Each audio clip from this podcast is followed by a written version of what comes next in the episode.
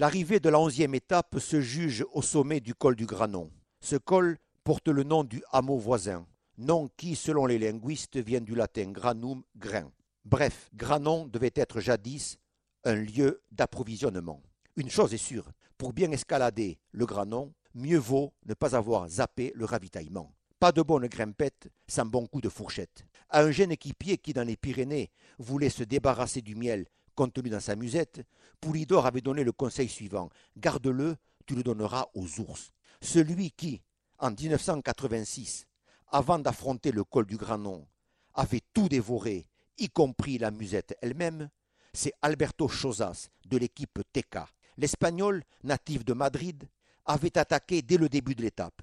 Il avait franchi, échappé, le col de Vars, puis tout seul, le redoutable Isoar, avant d'escalader le Granon. Chozas avait avalé le Granon sans faiblir et remporté l'étape. Ceux qui, derrière Chozas, lui menaient en vain la chasse s'appelaient Zimmermann, Perico Delgado ou encore Greg Lemon. Le Granon attend le retour d'un Chozas.